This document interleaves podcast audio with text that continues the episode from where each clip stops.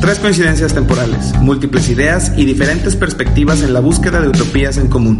Bienvenidos a Utopics, el podcast donde conversamos para generar una conciencia amplia, crítica y creativa. Con Rodrigo Pérez, Darwin Pinto y Paco Montes. Pues bueno, ¿cómo están? Regresamos a un nuevo episodio de Utopics. Nos habíamos dado una buena eh, Vacaciones. vacaciones relajada. Eh, creo que con estos nuevos episodios eh, podríamos decir que empezamos como una segunda temporada, ¿no? Eh, vamos llamándolo así para que no se escuche tan sangrón que dejamos de, de grabar como unos dos meses. Que digo, hubo varias, varias cosillas por ahí, la agenda de cada uno, andábamos como locos. Pero bueno, ya regresamos y la idea es de que eh, retomemos un poco más continuo otra vez las grabaciones.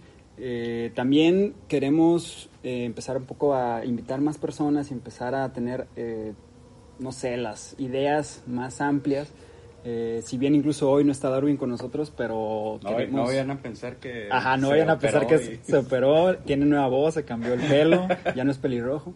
No, tenemos incluso un invitado y vamos a estar eh, también haciendo más invitaciones para que, eh, pues no sé, podamos tener más, más amplitud en los temas y que igual, creo que la gente que nos escucha y que nos está escuchando ahorita eh, ya más o menos sabe o nos ha conocido un poco de cómo cada uno tratamos los temas. Eh, ya sabemos que Paco se va a reír, no, no, te- tengo que hacer la misma broma siempre.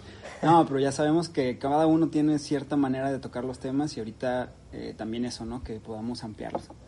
Y bueno. es, un, es un año nuevo, entonces traemos como otro tipo de pensamientos, experiencias de las vacaciones. Este, Incluso Paco está en un, en un proceso, proceso de, de, de coaching. de coaching Entonces me- me motivacional. Unos, unos gurús motivacionales y han cambiado mi vida. No, no, Entonces, no, este, no, no. En este proceso, pues, este, he descubierto. Ah, pues ya no tomas, ¿verdad? no tomas, es cierto. Ah, Sa- pues, sa- salud, mineral, salud por Paco, salud, salud por salud, Paco. salud, salud. Pues bueno, Ah, pero eso no tiene nada que ver con la forma de pensar. Bueno, cambia. no, no, no, digo, en, en su este retiro espiritual y su año sabático que se va a aventar, ojalá este también florezca la, la, la manera de pensar, ¿no? Pero bueno, el tema es de que queremos eh, seguir, continuar con las grabaciones y pues bueno, al final de cuentas creo que por ahí eh, el clásico nos estaban pidiendo que grabemos, no es cierto, no nos pidieron nadie que grabemos. Ah, como dos chiste es- personas, Dos sí. personas y tal vez, este, no puedo decir que mi mamá porque nunca nos ha escuchado, pero creo que sí, una, una amiga por ahí incluso quiere venir. Este, esta Mónica Soque, sí lo conocen. Ah, sí te me dijo, güey, este, este, ya graben y así, pero bueno, el chiste es ya seguir. Y bueno, eh, hoy queremos tocar un tema, pero antes, eh, pues les voy a presentar a nuestro invitado del día de hoy. Eh, César Barrera es un amigo, pues así que lo conozco desde hace ya ratototote. Eh, él es, creo que de esos amigos en los que la otra vez estábamos aquí tal vez platicando y que siempre decimos, maldita sea, ya empezamos los temas profundos, nos van a correr. Sí, empezamos a hablar de, de- de filosofía. Estábamos hablando de cualquier gente, cosa de ¿no? filosofía, ya se va a ir la gente, nos van a correr y bueno. Se- pero de cierta manera son de esas personas que en el momento en que tratamos los temas profundos haces clic, eh, conectas algunos temas, empiezas a cotorrear y te puedes estar las horas, ¿no? Entonces también por eso los quisimos invitar por lo mismo. Eh, a trabaja en medios, este, hace muchísimas cosas, pero bueno, igual tú solito preséntate para que la gente sepa qué pedo contigo. Sí, claro, mira, pues eh, eh, me entusiasma principalmente es- esta clase de, de proyectos, ¿no? De actividades.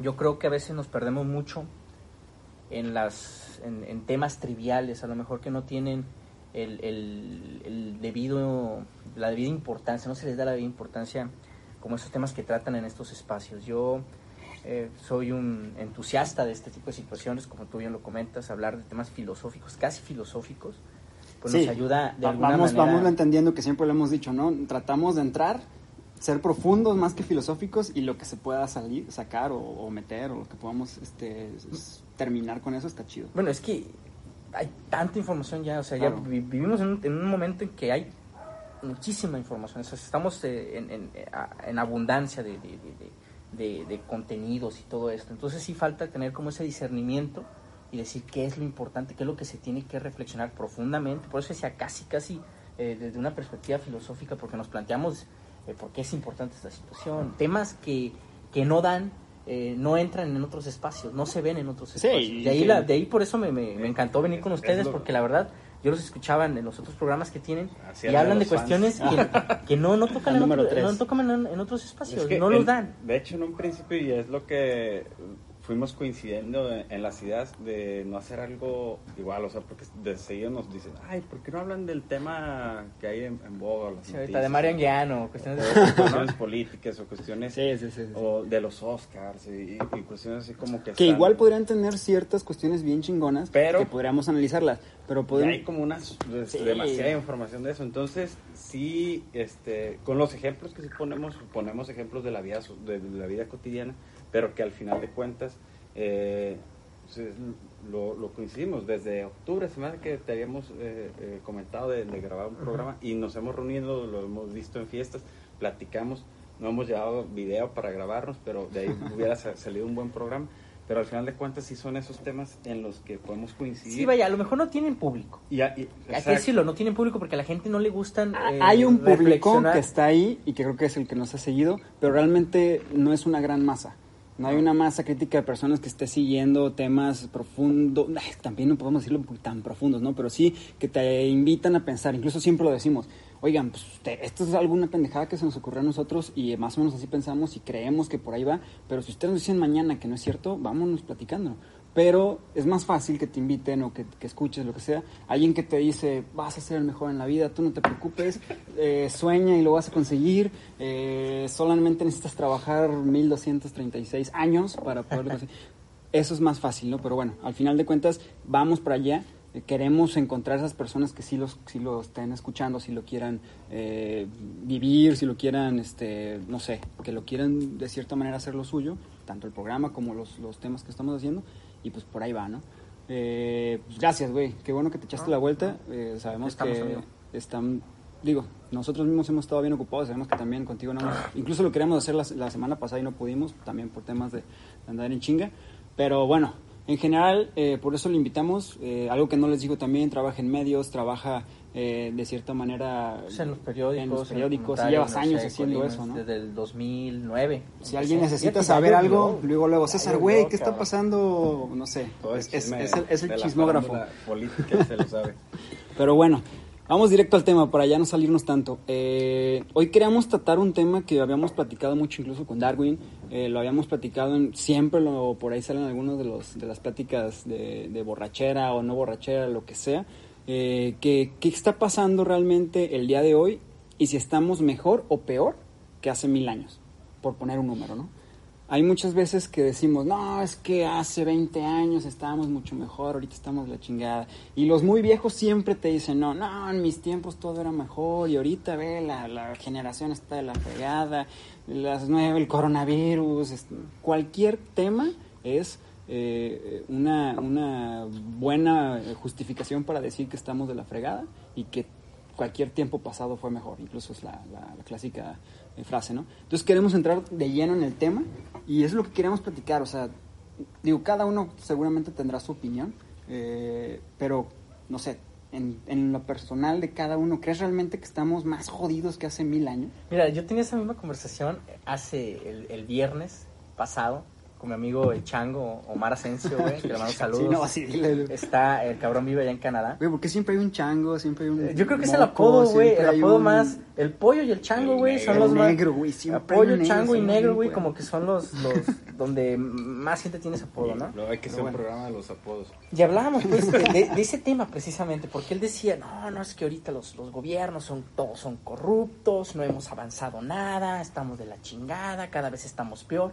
Y yo le decía, espérame a ver, cabrón, a ver, realmente estamos peor. Vámonos a, la- no nos vemos tan lejos, no nos vemos a la, a la época de la Sí, Edad Media. Exactamente, yo te eh, puse un mil años porque Media, era la Edad media y realmente cómo estábamos, ¿no? Pero, Pero vámonos a un, a un referente de, de- de- de nuestro país, por ejemplo. Nuestro Ajá. país tiene 200 años que, que Sí, sí, sí, que siendo se- México. que siendo México que se creó, ¿no?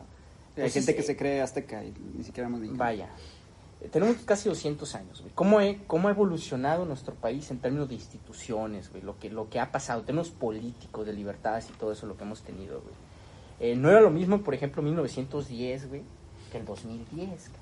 A mí no me ah, decía que, wow, güey, es que siempre ha habido corrupción. Bueno, sí ha habido corrupción, pero si tú te das cuenta, ya hay mecanismos para identificar la corrupción. O sea, ya hay auditorías, hay cuestiones que de alguna Sí, manera contribuyen tema. a identificar y a, a tratar de que no, no se, de, castigar pues esa, esa, esa clase de actos, ¿no? Si nos vamos, por ejemplo, en los tiempos de Miguel Alemán, pues, pues van a decir, no manches, pues en ese tiempo era el cachorro de la revolución, ¿no? Cuando más corrupción había, el grupo de empresarios y que también detonó Sí, sí, económicamente el país, ¿no? Pero Exactamente, incluso Pero- por, por ese lado podría haber la justificación, ¿no?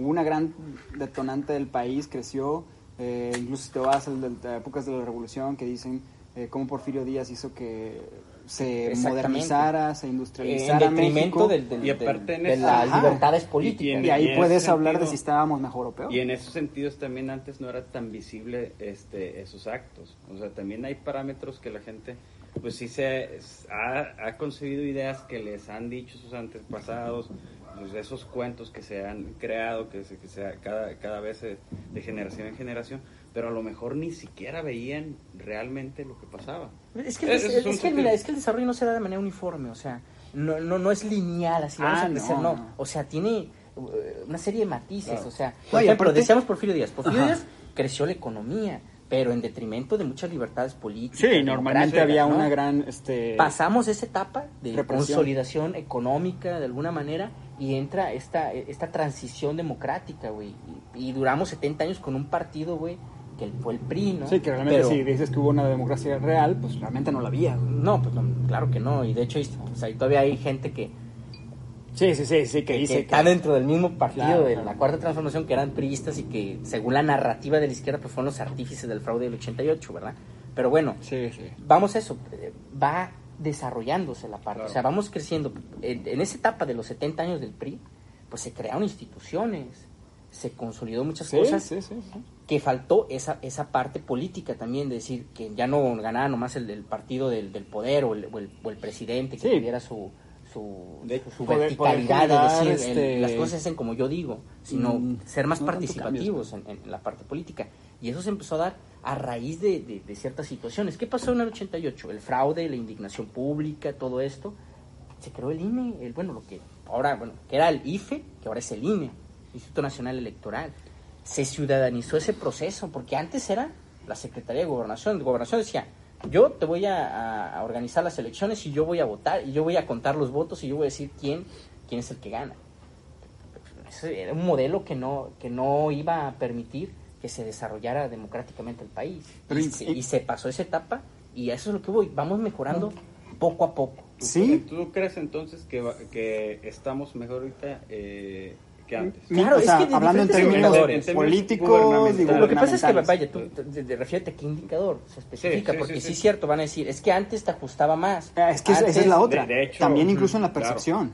O sea, no es lo mismo que haya instituciones a que la percepción de la gente de esas instituciones sea real. Porque también- O de cómo percibe... O sea, simplemente en la alternancia que se dio en el 2000.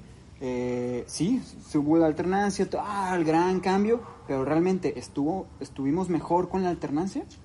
O sea, la- la- el sentimiento general de Yo la creo que sí, gente... De hecho, es un tema que... Yo creo que sí, porque se cumplió la expectativa de la gente. La gente Sí, votó sí, por, un, por un cambio de partido político. Ah, sí, y acaba de pasar otra logró. vez. Y- Hubo otra y vez se cambio. logró también en pero, esta ocasión. Pero Creo- realmente estamos mejor. Y va a suceder, ¿sabes? O sea, hace en la mañana platicaba en un chat, eh, porque yo platico mucho en chats, tengo un montón ¿Cuáles de de, grupos. cuáles chats, eh? de- Ay, aparte tú, y aparte tú los haces, güey. Tengo un montón de Latin grupos. chat. Yo tengo, Tinder. Tengo así de la manera de hacer grupos de WhatsApp, pero platicábamos de esa concepción que tiene la gente colectiva, el mexicano específico, de creer tanto en el fútbol como en las elecciones que va a cambiar las cosas. Históricamente la selección mexicana no pasa al quinto pa- partido. La lógica te va a decir que el que sigue no va a pasar, pero siempre se genera una expectativa de que va a que este año es el bueno. Y ponlo equiparado al tema gubernamental, creen que cada elección va a ser un cambio. O sea, Sí, claro. el- Incluso el eslogan de siempre es eh, el cambio viene. Sí, Eh, el exacto, cambio cambio- por ti. Mercadotecnia El cambio es- política, tiene la, la esperanza tiene es, 50 vende años el, el tema del cambio, cambio tiene o sea, 50 años ¿cuál la cambio? Ni de- siquiera, de puede ser el cambio Claro, de claro. llevarnos a la chingada, pero no, el cambio. Ni siquiera te dicen vamos a estar mejor. Digo, por ahí aquí se utilizó mucho el de seguridad, que al final de cuentas no, no, no permeó mucho ya en los números o lo que quieras llamarlo. Pero el cambio que se ha manejado desde siempre eh, ha sido no cambio, sino expectativa, sino eh, sueños, sino eh, un mito o una historia. Pero no un cambio verdadero con Pero con fíjate que ah, mejoras. se me hace mi- bien interesante el, el optimismo que tiene eh, colectivamente el mexicano que cada gobierno va a suceder cosas Pues es que positivas. nomás tenemos eso, como Pero no, tenemos espérame, esperanza, güey. pero la quitan, entonces yo- qué yo sí chingados, una ¿no? Pero es que no, es, no, no creo que sean de generalizado. Hay personas que están totalmente, eh, o gobiernos y, y países y que están... que los, me- los que mismos mecanismos ellos se protegen para no mismos- cambiar porque saben exacto, que están bien. los mismos mecanismos Y nosotros cada seis, cada tres años queremos cambio. pro- prohíben este generar esas expectativas y decía la expectativa colectiva de, de que las cosas van a mejorar es interesante a lo contrario de la pregunta que nos tiene en este programa que es si la gente cree o nosotros creemos que estamos mejor Hay a mí me sorprendió que en mis redes pregunté y el 80% me dijo que estamos peor Bueno, lo que pasa es, Es- que no aquí nos, también a lo Eh. subjetivo, subjetivo, porque cada gente Claro. va a tener una opinión muy diferente. O sea, hay Sí. que irnos a indicadores, hay No. que irnos a, a números duros, a datos Sí, sí, sí. duros. Ah, o sea, en cuanto sí, a eso, no. sí ha Sí, habido no. un, un- Sí, no, un- porque al final de cuentas, mejoría, no, o sea, ya como personas, las preguntas normalmente son de percepción, Sí. son subjetivas. No vamos, a- no vamos a tener una sociedad con los números en la mano todos los días. Vamos a tener una sociedad con su percepción todos los días. Pero lo que voy yo son, por ejemplo, políticas públicas. ¿Qué es lo que, que, que impacta a un gobierno? Las acciones de gobierno, ¿cómo las mides? Pues a través de, de estadísticas, a través de sí, una sí. metodología que te permite de alguna manera identificar y vi- visualizar qué tanto avanza un gobierno. Y, y yo me voy a eso. Eh, está bien, todos tenemos ¿Y qué estamos haciendo para que la gente no pueda sentir? Sentir Ah. esos números. Mira, mencionaba algo interesante, de est- esta cuestión de que eh, eh, algunos prohíben la narrativa de- del cambio precisamente Oh, no. porque Ah, pareciera pues, que nos países. estamos como reinventando cada seis años, ¿no? Sí. Que eso sería lo malo. Yo eh, tengo la expectativa, la esperanza o la convicción mejor de que cada gobierno tome lo mejor del pasado y perfeccione las políticas públicas. El Sí, pues, problema viene, hecho, el, ¿no? el problema viene cuando, cuando no- nos cerramos a, a esa situación y decimos yo tengo la razón y voy a hacer esto Ese sí. porque yo considero que es lo mejor y mando al traste a muchas políticas públicas que han, que han sido positivas, que a lo mejor eh, no son eh, perfectas, pero son perfectibles, o sea, pueden mejorar. Es como los productos, eh, pues las empresas manufactureras, o sea, todos los, los celulares, las empresas Samsung, Apple, lo que hacen es perfeccionar, inclusive lo de la competencia, lo agarran, lo digieren y hacen algo mejor. O sea, en el tema político pareciera que este, si Apple hace algo, o sea, si Apple fuera un partido político y ves que hizo un... pro- No mames, lo voy a hacer porque es diferente, o sea, lo voy a quitar, lo voy a destruir. Deja, destruyo O sea, esto y hago exacto. una Pe- pero computadora con pones algo ratón de bolita. o sea, en, el, en el tema de productos la innovación es, ahí surge de mejorar No, lo que ya y- está y, y digo, está- saliéndonos un poco del tema político, que era uno de los puntos Sí. que queríamos tratar, pero digo, en ese tema creo que sí ya nos podemos dar cuenta que, si alguien dice que estamos peor, es porque no está viendo el gran espectro, sino nada más lo que siente. Pero en el tema de tecnología, ese, ese es uno de los que más me da miedo a mí. Y digo, ya lo tratamos la otra vez en, en- en uno de los temas de la realidad. Pero la tecnología siempre, al final de cuentas, la, pura, la pura, este, eh, la pura palabra te habla de que es mejorar, porque al final de cuentas es ir al avance tecnológico. Pero a mí de cierta manera me da miedo que estemos llegando a una parábola en donde ya no tenemos más que para abajo, güey. ¿Y a lo que me refiero? A que como humanos estemos generando ya tanto que que lleguemos como al del lleguemos a, un- a crecimiento. un límite, no un límite de crecimiento, sino a un límite, o sea, que siga creciendo constantemente, pero ya no sea para nuestro beneficio personal. O sea, para poder entender si estamos mejor o peor. O sea, tomando como concepto, estamos mejor o peor, sociedad, y la tecnología sigue avanzando, pero nos va a superar y en vez de darnos para arriba a nosotros, nos va a aplastar.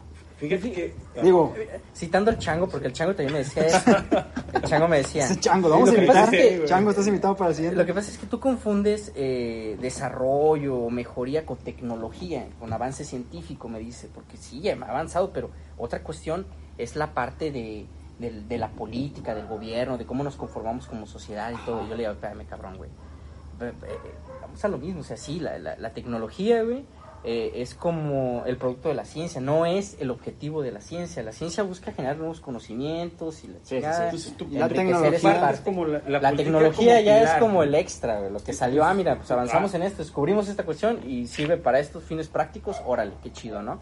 Pero no es la finalidad del científico, el científico busca pues, encontrar la, la, verdad, ¿no? Ya en términos filosóficos, ¿no? Es, que es lo que todos buscan, ¿no? La verdad. Eh, y, y me planteaba esa situación, ¿no? Tú confundes los conceptos. Y digo, güey, lo que pasa es que no es tanto confundir los conceptos, o sea, es, sí, tener la parte de la subjetividad, pero fundamentada en, en- en- en- en los datos duros, en, el objetivo. O sea, no puedes eh, mejorar si no mides. Claro. Y, y eso es fundamental en cualquier política pública. Y, y, eh, bueno, van a decir, te metes a los temas, pero bueno, No, no, no. Son- son no, muy importantes. bien, es Me voy- que me voy a un se aspecto. con- Se, conectan Un- todos. una política pública que, que yo la considero loable en el sentido de que tiene un buen, eh, un buen objetivo, busca algo muy bueno, como Jóvenes Construyendo el Futuro. Eh, ese programa pues busca emplear pues, a, a los jóvenes que ni estudian ni trabajan para que tengan pues un empleo de aprendices, ¿no? Sí. Pero la expectativa es que se queden en ese empleo, o sea, de alguna manera como erradicar el- el- el- o disminuir el desempleo. Pero si nos vamos a los datos duros, oficiales de la misma de la misma Secretaría de Desarrollo Sí, Social de lo que está dicen que tiene el 1 pu- 1.5% de efectividad, o sea, de éxito el programa, es decir, que casi uno de cada 10 jóvenes que son eh, beneficiados con ese programa se quedan como empleados en el lugar donde están trabajando. Sí, la política Todos no los demás, vaya, quedan en el, en el limbo, o sea, quedan otra vez en el desempleo. Y por eso sacó Pero- la otra vez el- nuestro presidente Andrés Manuel López Obrador la, la carta esta de, de recomendación que les firmó como, como certificado de graduación para que de alguna los, los, los- empleen en otro lugar, ¿no? Entonces, a raíz A eso voy, a raíz de que se han inventado las mediciones se puede evaluar si realmente está funcionando algo y no antes a lo mejor por por lo vuelvo como al tema de todos los indicadores y parámetros en los cuales yo coincido de que estamos mejor ahorita que, an- que hace muchos años ante- en temas de salud, Sí, de es que- es que tecnología, depende del indicador, de ahí cambia la situación. Y se conectan. porque si lo manejas en seguridad, pues sí te van a decir, no manches, estábamos mejor hace 30, 40 años que ahorita. Y si es Está- cierto. a ver, ¿cómo? ¿Quién Sí, es cierto. De Hace cierta 30, manera, 40 no- años no había el matazón de ahorita. Ahorita van No, 32 pero- mil ejecutados. Sí, sí, o en sea, aquellos tiempos a lo mejor decías, había vez- guerra a, a guerrillas. Pero si, Sí. eran si los amplías el grupos, espectro, si eh, volvemos a ampliar el subversivos, ¿no? Si, lo volvemos a ampliar, te vas a la revolución y cuánta gente mataban y chingue su madre. Pues o, te va- amplías el espectro y cuánta Ah, gente se va, moría ahí. nada más porque tú me caes mal, ahí te va un balazo. Sí, pero aquí está sistematizado. Tú estás hablando de, momen- de hitos históricos. Por ejemplo, la revolución, sí es cierto, un matazón. Digo- que también tendríamos que ver bien No, la y- estadística, y porque dicen que la mayoría de las muertes de la revolución fueron por la gripe Y, aviar. y- y ahí te vas a, ah, y ahí te vas a un tema de salud. Ajá. Ahorita en un tema de salud estamos mejor que antes. La mortalidad antes era 30, 25 años. Exactamente, o sea, ha ido subiendo ahorita 70 años. es que depende del 70, indicador, o sea, Exacto. Sí, pero- el indicador te pero- dice... pero Al sí, final de cuentas, la idea es lograr en, en- eh, entender el, el eh, generalizado. en general, pues, nos fuimos como... o sea, si nos vamos a clavar de que, oye, está mejor este vaso o este Sí. tequila, mejor que el otro. No, pues, güey, estaba mejor la cosecha de hace dos años porque salió, no, no hubo lluvias. Sí, ok, pero vámonos a lo más general. Por eso queríamos tomar varios Sí, tópicos.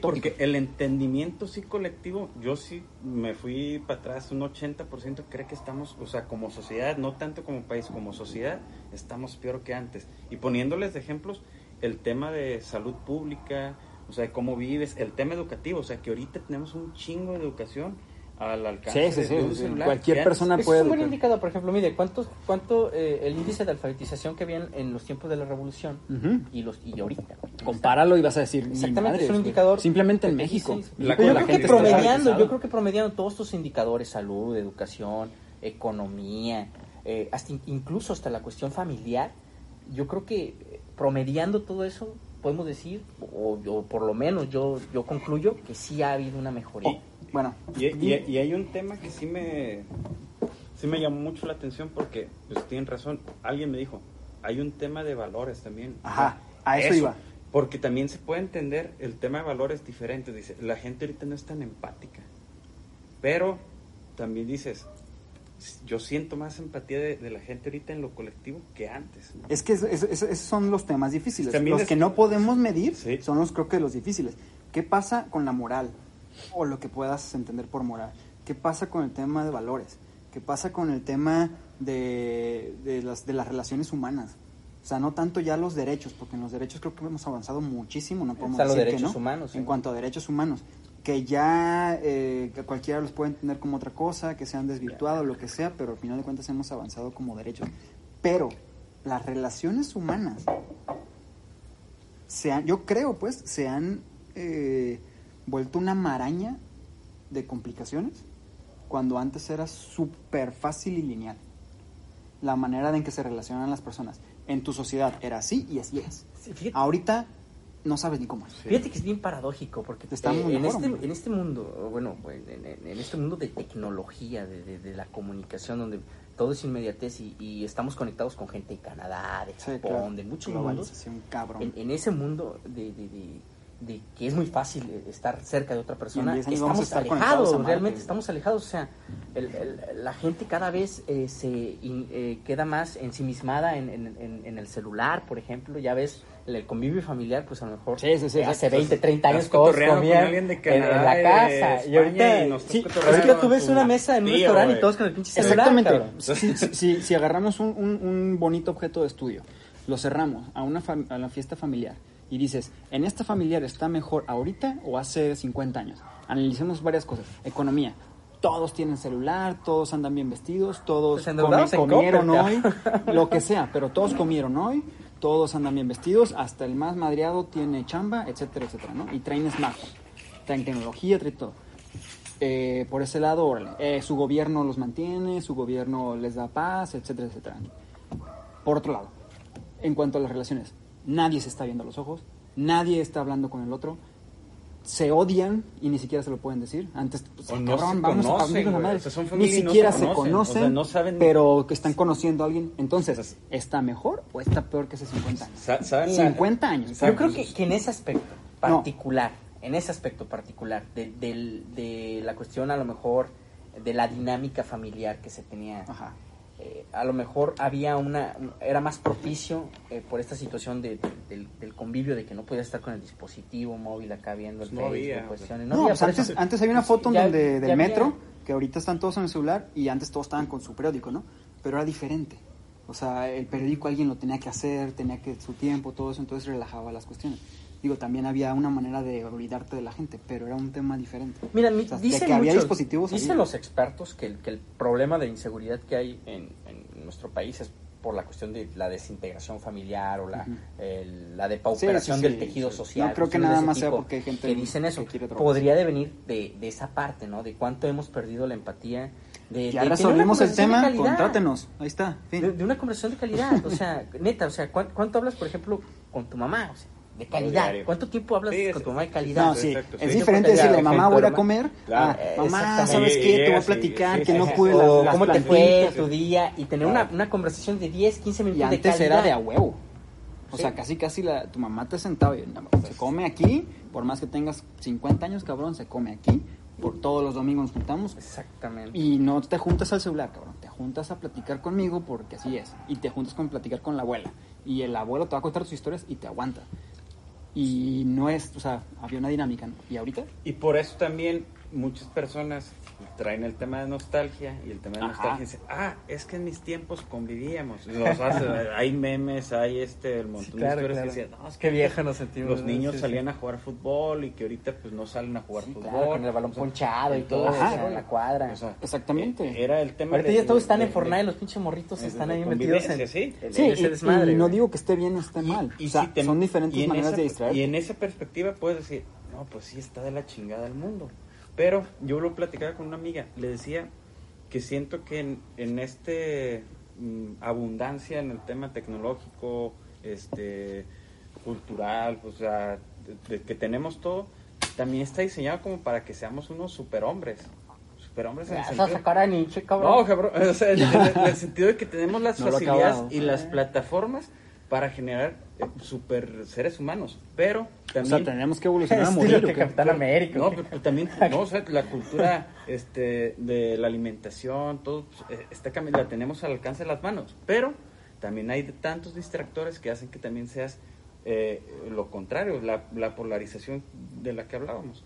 De, de tener todo, güey, para ser un chingón, tienes todo para también ser un Valer madre, Vale ¿no? madre. Eh, No sé, O sea, José, incluso la inmediatez está eh, en, en la calidad de vida. Antes tenías que valer madre mucho rato, no sé, para...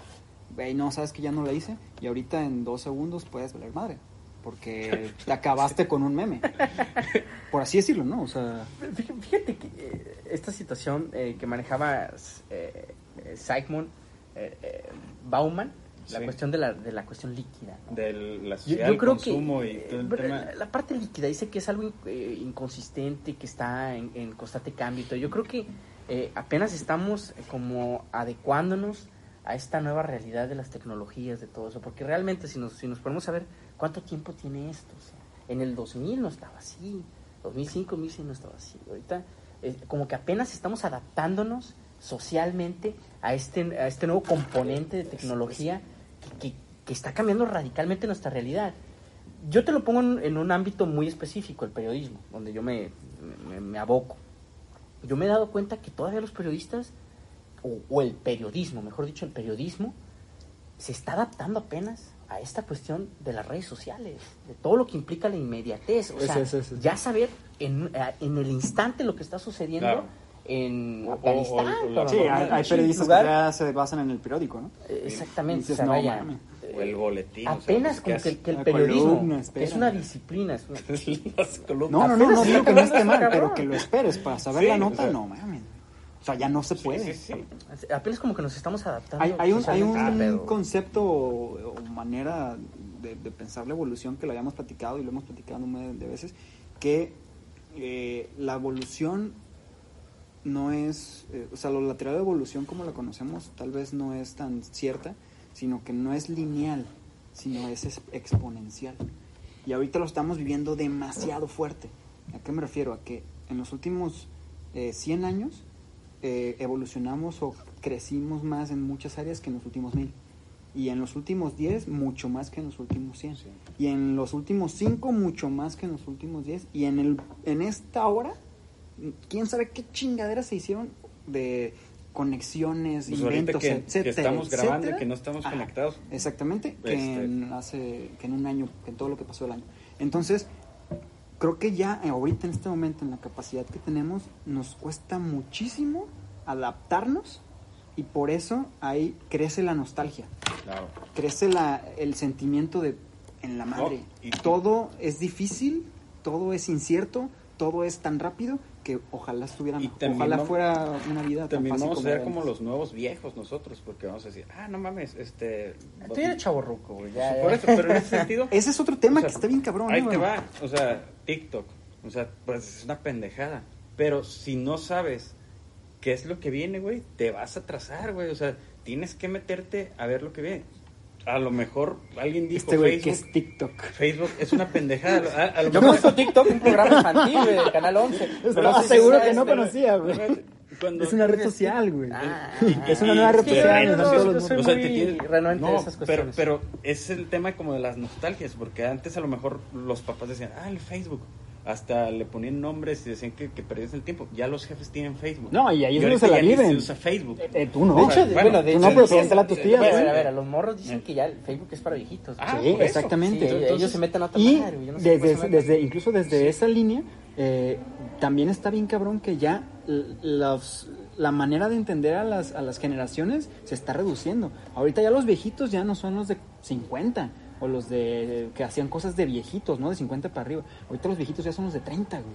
Que hacen cosas de viejitos porque ya los morritos de 15, de 12 hacen muchísimo mejores cosas que tú, güey, en el mundo de la tecnología. Y también hay... Entonces ya estás viejo para ellos. Cuando antes tú a un güey de 30 no lo veías viejo, lo veías adulto. El viejo era el de 50, 60. Ahorita esos güeyes ya te ven viejo. A ver, a ver, a ver, también es una cuestión funcional. No, sí, sí, sí, Porque sí. mira, fíjate, No, por ejemplo, lo- te voy a dar un caso, porque dice que los chavos de ahorita, que saben mucho de tecnología. Eh, mi, mi primo le- les cobraba, güey, cuando se fue a Europa, güey, le cobraba a las, a las viejitas, güey, como un euro, dos euros, güey, para ponerles el internet del hotel, güey, porque no sabían cómo poner el internet del hotel. Pero el cabrón no sabe nada de tecnología en el sentido de, a ver, Sí, no, no eh, estudió programación. cuestiona, ajá, no, exactamente, no. es a lo que voy. Eh, tenemos eh, ahorita Es que son- sí hay una, un, concepto como de digital. O sea, sí, sí, alfabeto naces, digital, o sea, y ni, no ocupas ni un tutorial, o sea, ya es este... Sí, por ejemplo, Sí, mi abuelo. la información está ahí. Mi abuelo Ah. cree que yo soy un, un experto en tecnología porque, porque sé cómo el- eliminarle los, los documentos o cómo le prendo la computadora cuando, cuando se la apaga y no sé cómo prenderla.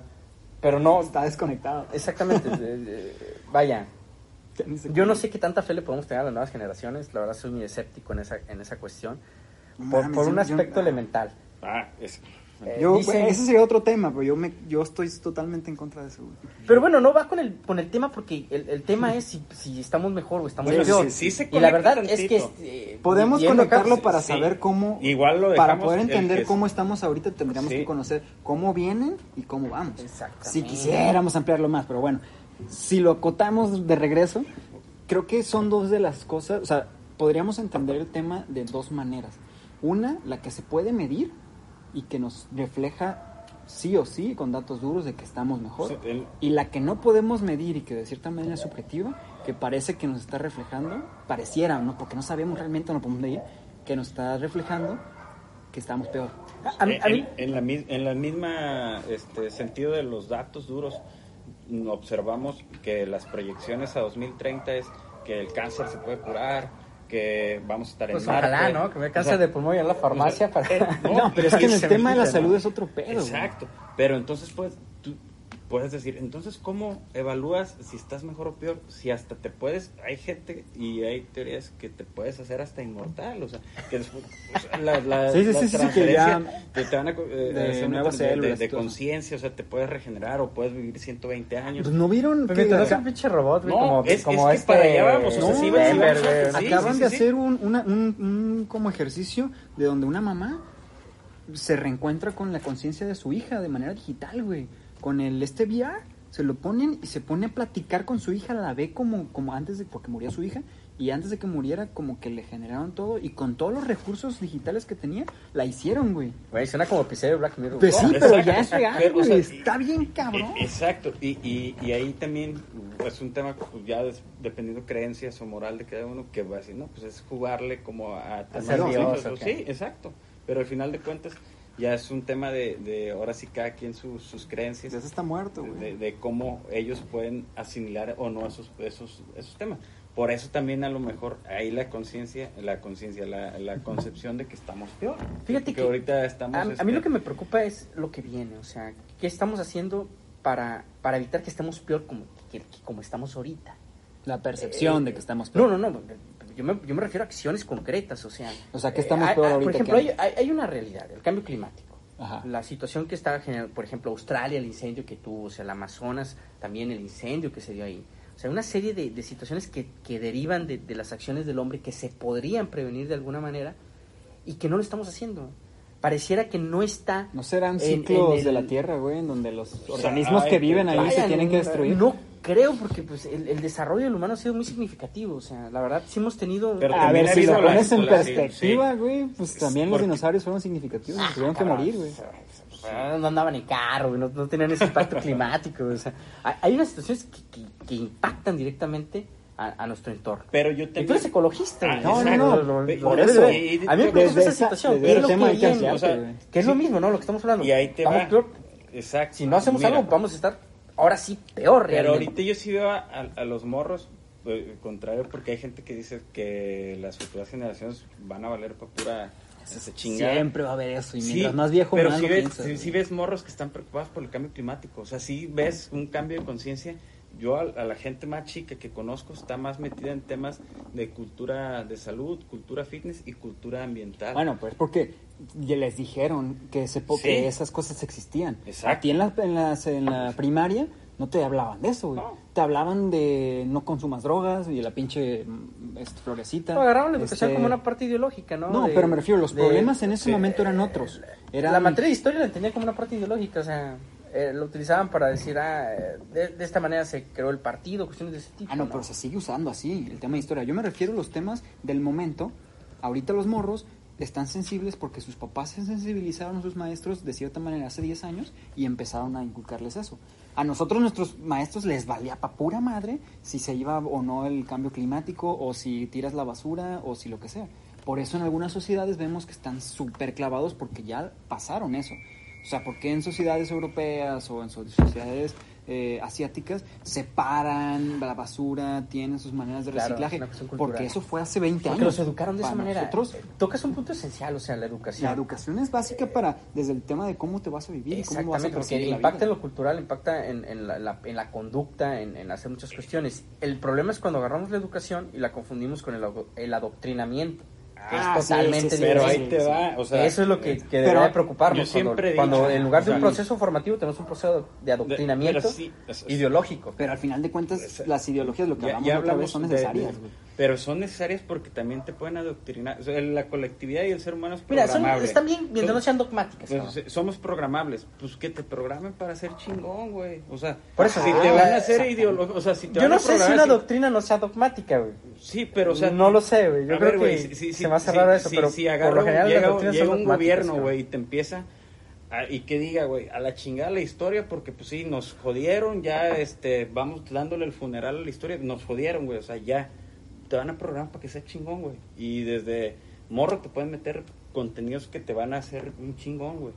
Pero si sigues, güey, por eso te digo, esa moral, güey. De hecho, siempre con- con- concluimos Sí, sí, que sí, esa moral, el tema de Muy la bueno, del Fíjate, adoctrinamiento. da- dan un punto esencial. Decían, si estamos peor o estamos mejor, ¿no? Yo creo que en el tema educativo eh, eh, estamos como, le- dimos como dos, tres pasos atrás.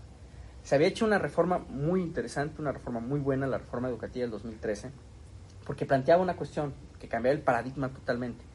Antes, eh, la manera de, de- de ingresar al sistema educativo era a través de tener palancas en la Secretaría de Educación o en el sindicato. Por la eso, por eso, de las por eso la mayoría de los maestros que están ahorita en, sistema educativo pues, son hijos de Por eso maestros. estaba cuestiones lleno de- el banda Vaya, que- eh, gente que ni le gustaba ¿no? dar clases, pero pues le... Ahora, Ah, a mí, a mí me dijo el maestro Jaime Flores Merlo, decía él que no, que, que se mantiene todavía la cuestión meritoria de que a través de una evaluación el, el- el mérito, ¿no? Ojalá, ojalá se mantenga esa situación. Yo, al- a, mí me preocupa que los grupos fácticos de la educación, como la CENTE, la coordinadora, Sí, que, se ha dedicado a secuestrar el, el- el sistema educativo, porque es un negocio para ellos, la Sí. nómina Sí, claro, un- es claro. un gran recurso. La otra vez estaban, eh, estaba escuchando de cómo el negociazo que generan cuando con los seguros, güey, de todos los agremados. Y cómo cada cabrón ni siquiera se da cuenta, le quitan un peso y se hacen millones. Y, y Es luego eso, eso permite también los contenidos educativos. ¿Qué es lo que ellos pugnan? Por ejemplo, la CENTE, la coordinadora. Ellos dicen, no, pues hay que enseñarle a los niños el desembarco en Cuba. Cuestiones que, que, que- que vienen una especie de ado- de adoctrinamiento. Sí, claro, claro. Ya, ya ni Pues para siquiera sirve, eh, de izquierda. ¿no? Tienes una, una- no, una no, onda no. muy, muy, muy rara ahí. Que, que- que- le quita la, la parte reflexiva que es indispensable para precisamente generar un nuevo ciudadano. Nuevos ciudadanos son los que nos van a permitir eh, avanzar como sociedad. Un, un ciudadano preparado, que tenga la capacidad crítica, reflexiva, para entender la realidad, su entorno social, le permite exigir mejores cuestiones. Un gobierno le, le interesa que, la- que- que el pueblo se mantenga ignorante o sea, de esas cuestiones. O sea, sí y no. ¿A qué me refiero con el no? Eh, como decía Paco, al final de cuentas la educación es una gran arma, güey. Eh, Cuando es y- formativa. Sí, exactamente, exactamente. Su- su cuando es formativa. esencial, eh, de- de- Cuando de es educación. formativa y dentro de la formación necesitas también generar una línea, generar una, una, una manera del entendimiento de, la- de, de lo que quieres lograr con tu gran masa de educandos. Porque si nada más los abres al mundo, se- no vas a poder generar, porque se tiene que pensar a futuro también. Ahí, Entonces, claro, por eso el tema de las ideologías, para poderlas insertar en la, en la educación, es fundamental. El tema es cómo las manejan. Porque yo no creo que esté mal. Yo creo que hay que saber utilizar esta herramienta Claro. que, enten- que Por- todas porque- las naciones la tienen. Es lo más importante. Ah, va- vámonos a, a los números. O sea, ¿cuáles son los, los países más desarrollados, los que mejor índice de calidad de vida tienen? Son los que más le apuestan a la educación, a la formación de sus ciudadanos. Una vez estudiamos, ¿te acuerdas? El, el tema de política pública de Finlandia. Sí, sí, sí. Explicaba que el maestro de primaria duraba seis años, siete, o sea, y, y- no reprobaban como al morro, o sea, lo llevaban. no había por- manera de reprobarlo, era nada más como- Pero era el mismo maestro, es, es como, este, es la misma persona que te va, te, te va a guiar. Acá te los Entendiendo cambian cómo vas creciendo y todo eso. Exacto.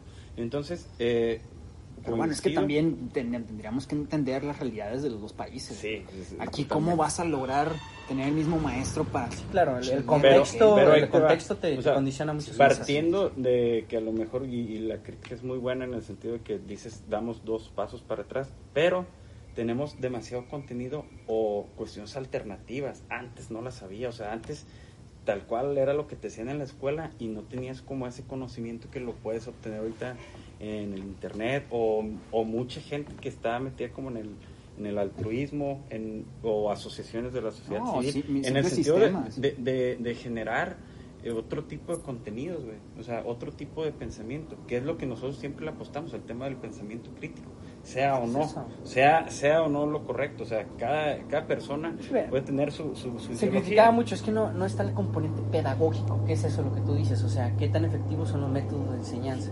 Y también de, comprensión del alumno, porque nos metemos en una cuestión que es el entendimiento, que también ya viene Sí, sí, deriva sí, otra sí, cuestión sí, más filosófica, ¿no?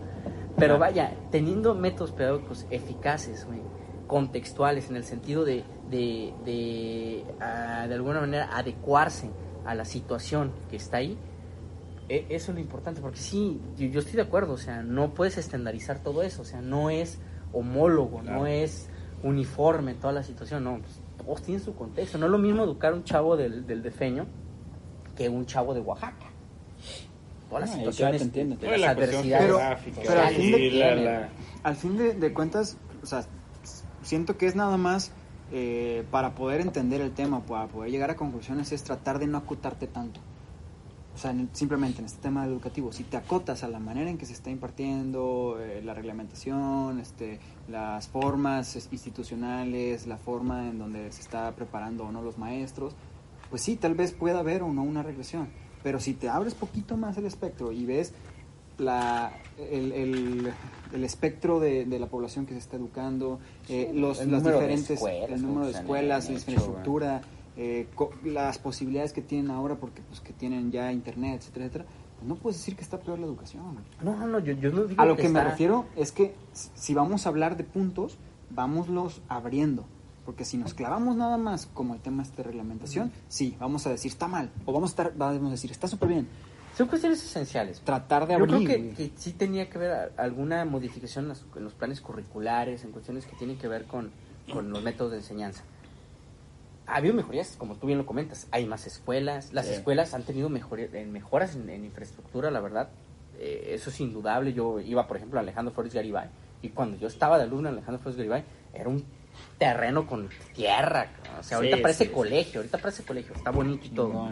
O sea, eh, hemos, por eso es lo que yo digo, o sea, si hemos mejorado, si hemos tenido un avance en esos términos administrativos total, o sea, no hay un maestro que no le llegue su cheque. Sí, exactamente. O sea, se paraliza el Sí, sistema educativo sí. total si en un momento dado no les llega una quincena. sí, que pasen dos ya y huelga. Exactamente, y- o sea, ya tenemos, eh, de, de alguna manera hemos avanzado mucho en términos de administración, en términos de, de, de- de orgánicos, o sea, de, cómo nos hemos organizado como gobierno, toda esa cuestión. Yo no, ahí yo no le podría decir que, que estamos peor, Yo creo que estamos, estamos mejor. Pero aquí el asunto que a mí, eh, lo que me Siempre interesa, lo, que me preocupa es que ¿Cómo vamos? O sea, sí, exactamente. Si vamos a hacer las cosas bien para tener buenos resultados, pues tenemos que planear, tenemos que... Y aparte lo que decíamos hace rato, profundo. si ya tenemos este gran, eh, eh, tantas posibilidades, tantos recursos, etcétera, ¿cómo los vamos a administrar de manera legal, eh, de manera eh, a futuro, planeada, para que realmente nos rinda frutos y podamos generar a futuro, al cómo vamos, algo mejor? Pues- Pero bueno, creo que eh, el tema, digo, ya tocamos casi todos los puntos que queríamos tocar, pero creo que necesitamos Menos el arte. Otro. el arte no lo hemos tocado, pero si lo quieren lo tocamos. El, bueno, Fíjate que por una cuestión sabes. anecdótica, fíjate una cuestión de anecdótica, pasar, que sirva, subjetivo, que sirva particulares para Es que articular ese tema. Eh, Es claro, es subjetivo. Pero fíjate, ahora entrevistamos a, Ah, pero- a un experto en arte, según eso. güey. Da- aviéntate ese. Bueno, Güey, cerramos y hay que aventarnos uno de esos. Es que el arte también es no, no, no, importante. hay que tocarlo para poderlo Sí, ya para concluir los hablar temas. un poco, sí. Eh, Porque sí ten- hay mucho. güey. No, pero es que yo siento que sí aguanta para otro solo. No, no, pero nada más como para tocarlo. No, Este güey Es que te fuiste al baño, no, no, no, no agarraste Perdiste el hilo, perdiste el Ajá. hilo. Vaya, fíjate, eh, ahora entrevistamos a una persona, güey, que según eso tenía pues, los conocimientos del arte y todo, decía de que de, de- de qué- es arte y qué no es arte, ¿no? Ajá. Y que también es una cuestión que me llama mucho la atención. Tu arte, mi arte. Exactamente. Mira, eh, ahorita pegan una banana en un en la pared y dicen que es arte. Yo, yo le comentaba, a ver, ¿qué, qué pasó? ¿En qué momento fue la transición de Velázquez, de Picasso, de, de, de- de- vaya, de Rembrandt, de todo eso? Ajá. A, a- a una persona que dice eh, lo que esté a los 5 metros a mi alrededor es arte. Es arte. Vaya, no, no lo entiendo, o sea... Es que esa es la percepción, al final de cuentas. Como es algo que no puedes medir, a lo que me refiero. Si, eh, mucha gente dice, en el arte estamos de la chingada, ya no se hacen grandes obras como las de Rembrandt. ¿Qué pasó con un Van Gogh? Él tuvo que morir para ser famoso, bla, bla, bla. Claro, pero si entendemos los conceptos reales, incluso en ese a ver, arte, Rodrigo, ¿tú defiendes sí. que un plátano pegado a la pared es Claro que lo voy a defender, güey. No, no, no. Al final de cuentas, ¿Dónde está el gozo estético de un plátano pegado a la pared? si A ver, quieres es un que gozo estético, ve a comprar eh, maquillaje y Es píntate y goza tu estética. También el los- arte no es eso. Los grandes pintores pudieron haber sido criticados en el sentido de qué chingados pintó, no, se entiende. Es- así. es el gran- Es- A ver, a es ver, un tema de, construcción. A ver, hay características. Van Gogh es uno de los grandes, es un gran, es un gran, este, manera de poder de estudiar eso, güey. Lo mandaron a la chingada por siempre, güey. El güey no se hizo famoso hasta que se murió. Hasta que encontraron chingadas y dije, ah, este güey sí era Pero, chingón, pero tenía una habilidad, una destreza técnica, o sea, tú lo ves Ah, y había, entonces, había un... eh, sé ingeniero para que tu arte sea hacer destreza técnica. El arte no se Ah, mide lo- así. lo- los plátanos pudiera decir, ah, tuvo la capacidad de llevar a miles de personas a ver eso, güey. Ahí sí estamos No sé, peor digo, digo, que- Estamos... Antes Digo, estaba yo- mejor, o ahí sea, sí, yo te ahí pregunto, sí te lo ¿un pongo, ¿eh? meme es arte para ti? Claro que es arte. sí, claro. No, no. es un mensaje Por comunicacional Ah. muy, muy efectivo. Que mueve, que mueve al final de cuentas hecho, más los- sensaciones que tal no, vez los cuadro, muralistas nacen, los muralistas nacen de, de expresar un tema político. Ah. O sea, y ahorita son, ya no hay muralistas, hay memistas, güey. O sea, las Sí, personas sí, lo que habla- lo que comunican este, la realidad social eh, o sea, por medio del arte, de los memes. de los memes. Que o es sea, una manera que- diferente del lenguaje. Y hay una o sea, manera de, cómo expresarnos. A ver, yo creo que hay un grupo eh, de esnovistas, güey, de esnovistas, no son otra cosa más que esnovistas, que, que dicen, que, eh, esto es arte porque, porque ven, el- y, y millonarios, Claro. cabrón, compran miles de dólares un pinche plátano pegado en la pared, güey. Ah, La, la Porque vez dicen que es arte, una chava que Ah, estaba... ahí, ahí también puede atender el, el tema del dinero, o sea, el, el, el dinero y el consumo es quien dicta también puede ser los parámetros. Sí, no, Sí. realmente no. Porque una de las... es, eh, A ver, una manera de entender el arte es que si se vende, ya no es arte. A ver, trasladémonos en la literatura. Un cabrón que escriba en, en una hoja, esto es literatura. Y ya. ¿Es literatura? Por supuesto que no. ¿Dónde está lo estético? ¿Dónde está lo, lo- La profundidad, lo- la o sea, profundidad, el mensaje hermoso? O sea, no lo hay. Un plátano pegado a una pared es un plátano pegado a una pared. Yo no Por lo que plátano, quieras ¿eh? interpretarlo, o sea, no tiene otra. A lo que voy yo es eso, o sea, Estás hablando de él, güey. te estás- y la te está literatura es arte, ¿eh? La literatura es arte. Sí, sí, sí. El sí. cine también, o Claro, sea, tú, pones un video de un güey. cabrón en un cuadro y dice, esto es A ver, arte. Claro. No, y, y, y muchas Posible, veces, a ver, y muchas veces también se confunde lo masivo con lo- la calidad. O sea, un bestseller puede ser malísimo, güey. Un bestseller sí, sí, puede sí. ser malísimo, pero como es, o sea, el libro de Ricky Martin es O bestseller. los ojos de mi princesa. cabrón. Pues ahorita el, el- el, eh, Andrés Manuel es- está en los Es número uno de, de no, Amazon. número uno de Amazon y que es arte eso, güey.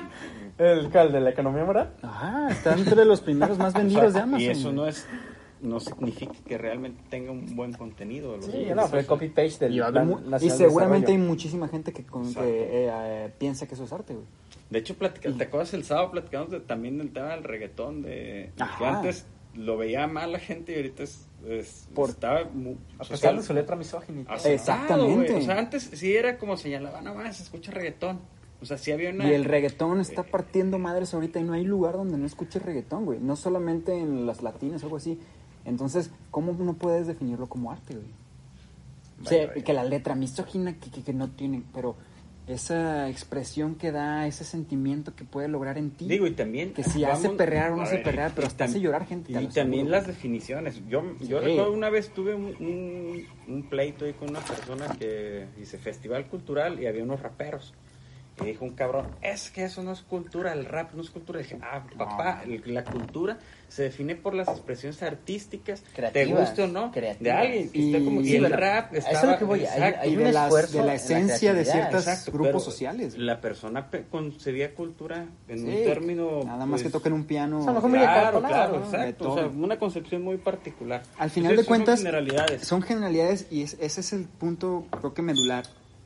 Si nos vamos ya a contestar la pregunta, creo que vuelvo a lo mismo. güey. Sé que nunca damos conclusiones en el programa No, pues y nunca llegamos a nada. No, es que Pero sí. un poco para cerrar, eh, mi, eh, la- un poco entender el tema es de que hay maneras para poder decir que estamos mejor o peor cuando están cuando hay manera de medirlas se puede decir que estamos mejor o peor y tener una, una real eh, respuesta y que muchas veces es que estamos mejor. Pero cuando no hay manera de medirlo cuando la- ah, no lo entendemos incluso el tema como esto del arte que a veces no lo entendemos y por eso podemos irnos re- realmente a lo que sintamos el tema de los de los valores el tema de las relaciones humanas que al final de cuentas están tan cambiantes que no nos dejan ni siquiera entenderlas y por eso las definimos mal. Entonces creo que estamos en esa lucha en donde como lo que nos lo- como no todos tenemos lo que te decía no todos tenemos datos en la mano esta parte que sí se puede medir y que nos demuestra que estamos mejor nos vale madres y nos vamos a lo que sentimos a la parte subjetiva y eso es lo que lo que tú decías el 80% de las personas me dijeron que estábamos mal es por eso porque el enfoque realmente de las personas de su percepción va a lo subjetivo güey. porque el objetivo no lo van a estudiar no lo van a comprender porque el, el 80% no son personas este que sean eh, ni curiosas ni eh, se vayan a los datos etcétera etcétera. Incluso lo dijimos al principio del programa. Digo es mi percepción no sé cuál tiene usted. Es mi idea eso es como tratar de concluir eso. O sea qué pensaría estamos mejor estamos peor o qué Pues yo voy como, como corolario de, de toda esta plática que tuvimos ya. eh, sí, eh, creo que estamos mejor que hace 100 años, 200 años, El arte lo no. que quieras. Vaya, eh, eh, creo que la subjetividad, güey, no puede ser eh, entendida en un relativismo. Porque también si, si llegamos al relativismo, eh, es nadie tiene la razón Claro. No, nunca pues, se no, llega claro, a una claro que conclusión. no, claro que no, pero Yo si creo que sí debe de haber eh, cuestiones que, que nos permitan eh, de alguna manera avanzar en las cuestiones. Bien lo comentas tú, los, los aferrarnos a la realidad, lo que se puede medir, lo que se puede perfeccionar. Entonces sí hay que, hay que tratar de perfeccionar las políticas públicas para de alguna manera mejorar como sociedad. La parte del, cultural también es, es esencial. Entre más tengamos formación como ciudadanos, pues nos permite ser más críticos y por lo tanto exigir más cuestiones. En el arte, pues, eh, como tú dices, es, es- a lo mejor es subjetivo. Yo me quedo, yo soy de la vieja escuela en ese sentido, a mí me gusta la música clásica, todo eso, la pintura, Velázquez, eh, Rembrandt, este, incluso el, el, eh, eh, eh, Egon Schiele, güey, el alemán, güey, o sea, porque tienen el esfuerzo creativo, o sea, hay, hay, hay, hay colores, este, El esfuerzo que- otro que bueno, me encanta también, este pintor francés que, que dibujaba pirujas en, lo- en los bares, este Toulouse de Lautrec. O sea, vaya, no es un plátano pegado en la pared. O sea, son cuestiones que, que- que transmiten sentimientos, que transmiten sensaciones, que transmiten eh, ese gozo estético, visual. Entonces, ahí, Ahí sí sí, estamos creo que, yo creo que... Y, y no tanto así, porque yo creo que sí está haciendo arte. Ahí está, por ejemplo, la película de Parásitos. No, y aparte, de- de deja eso. Ahorita hay es millones de personas haciendo el arte que se hacía antes. O sea, hay muchísimo más personas haciendo arte porque tienen las posibilidades. Antes había 100 cabrones que lograban tener porque eran los recursos, los pagaban los ricos, les mandaban a hacer cosas, los mandaban a estudiar, estaban años estudiando. Ahorita, así como esos güeyes, un cabrón te puede pintar un, un Rembrandt asiático, te lo aseguro, que tiene 10 años y te lo pinta, güey. Entonces, el arte, podríamos decir, pues, si por ese lado, que, que, que lo que es lo que se está produciendo, manches, pues hay un chingo de... Y también la, expresión, ¿no? O sea, ¿qué, qué tratan de transmitir con, ese- con esas creaciones? O sea, eh, yo creo que como todo, o sea, Al tiene final- que tener una finalidad. O sea, si el- el- por ejemplo, Sí. eh, para ya cerrar, ya se mucho, eh, Diego Rivera, o sea, el, el trabajo cul- cultural. Sí, que expresaba tenía. la realidad eh, histórica del Exactamente, momento. de México. este, el- también que fue muy, muy bueno en la revolución, que también pintó cuestiones muy interesantes, Orozco, eh, ¿no? Orozco, ah, el, que, el que lo agarraron en la prisión, Ah, ese fue su nombre, que también pintaba la situación social en ese momento. Entonces sí, todo va encaminado como a tratar de mejorar las situaciones, o sea, yo delato lo que está sucediendo mal para mejorar, entonces yo me quedo con eso. Claro. Pues yo concluyo, a pesar de esa concepción de, no sé si han visto es- esos memes en los cuales ponen de, de que el país, la banderita y cómo se dice, Ah, sí, se. Pero estaba pensando que antes había En filó- Argentina se dice así. Ah, sí, sí. Pero haciendo como la analogía de que antes había filósofos, o la- los, los filósofos griegos, los romanos. Después los científicos, cuando se- da todo el tema de eh, la Edad Media, este, todos esos procesos revolución industrial, los, los científicos, y ahorita los influencers. O sea, en una sátira, a pesar de que ahorita nos pudiéramos ver, o la gente pudiera ver que, que la gente quiere ser influencer y no científico, y, y este... Sí, y- como el meme y- de que el- a los que estoy en comunicación, el que me diga que es influencer le parto la madre, ¿no? O sea, poeta, o sea, hay una gran sátira de, de- de los influencers. A pesar de eso, yo creo que estamos en la mejor época de la humanidad.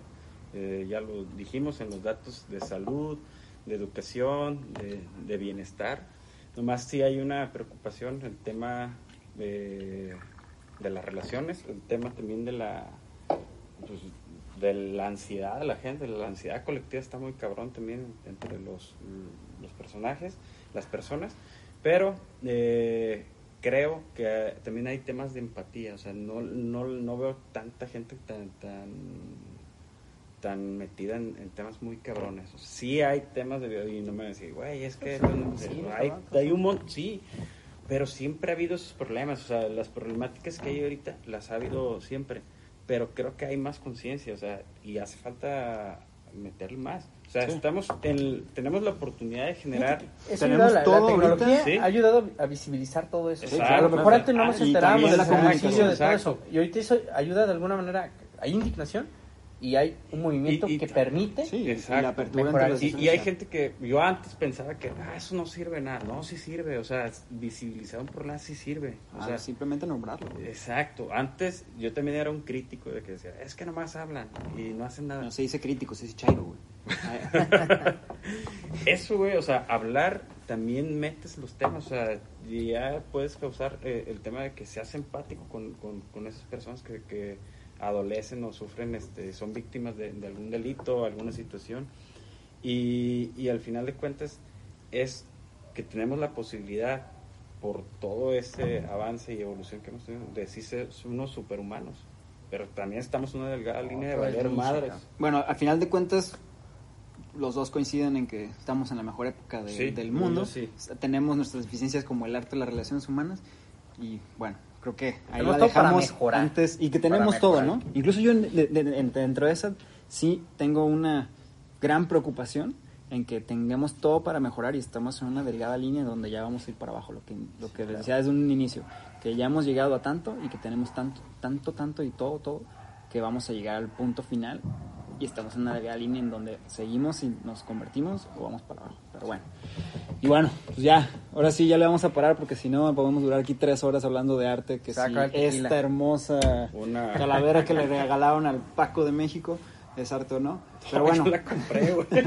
No, es no. arte porque está bonito, mira, tiene pintura, no es un Es plátano pegado en la pared. es que Güey, es una, es una calavera comprada en al final, es una artesanía. Pero bueno, gracias por escucharnos eh, otra vez eh, acá en Utopics. Vamos a seguir haciendo entrevistas, creo que se enriqueció muchísimo. Gracias, César, porque la neta No, te no, diste una vuelta. a ustedes. Y pues bueno, gracias por escucharnos, nos seguimos viendo, ya saben, síganos en las redes, eh, síganos en Instagram, todavía eh, estamos ahí posteando algunas cosas, vamos a seguir posteando, síganos, eh, YouTube tal vez vamos a estar eh, parando un poco los videos, pero eh, principalmente en Spotify, síganos, Y compártanos, Facebook. todavía estamos también eh, compartiendo y vamos a seguir haciéndolo, pero principalmente compartan el podcast en Spotify. Síganos, compren nuestros productos, no es cierto, no tenemos nada. No, si ven a Este, Darwin, nos lo saludan. si ven a Darwin, nos lo saludan y le dicen que ya se deje de, de- de ocupado y se venga. Un saludo para Darwin, que seguramente lo vamos a tener en el próximo programa. Y bueno, nos vemos en la próxima. Hasta luego. desde aquí, desde el rooftop, este, Utopics. Te la acuerdo. Hasta luego.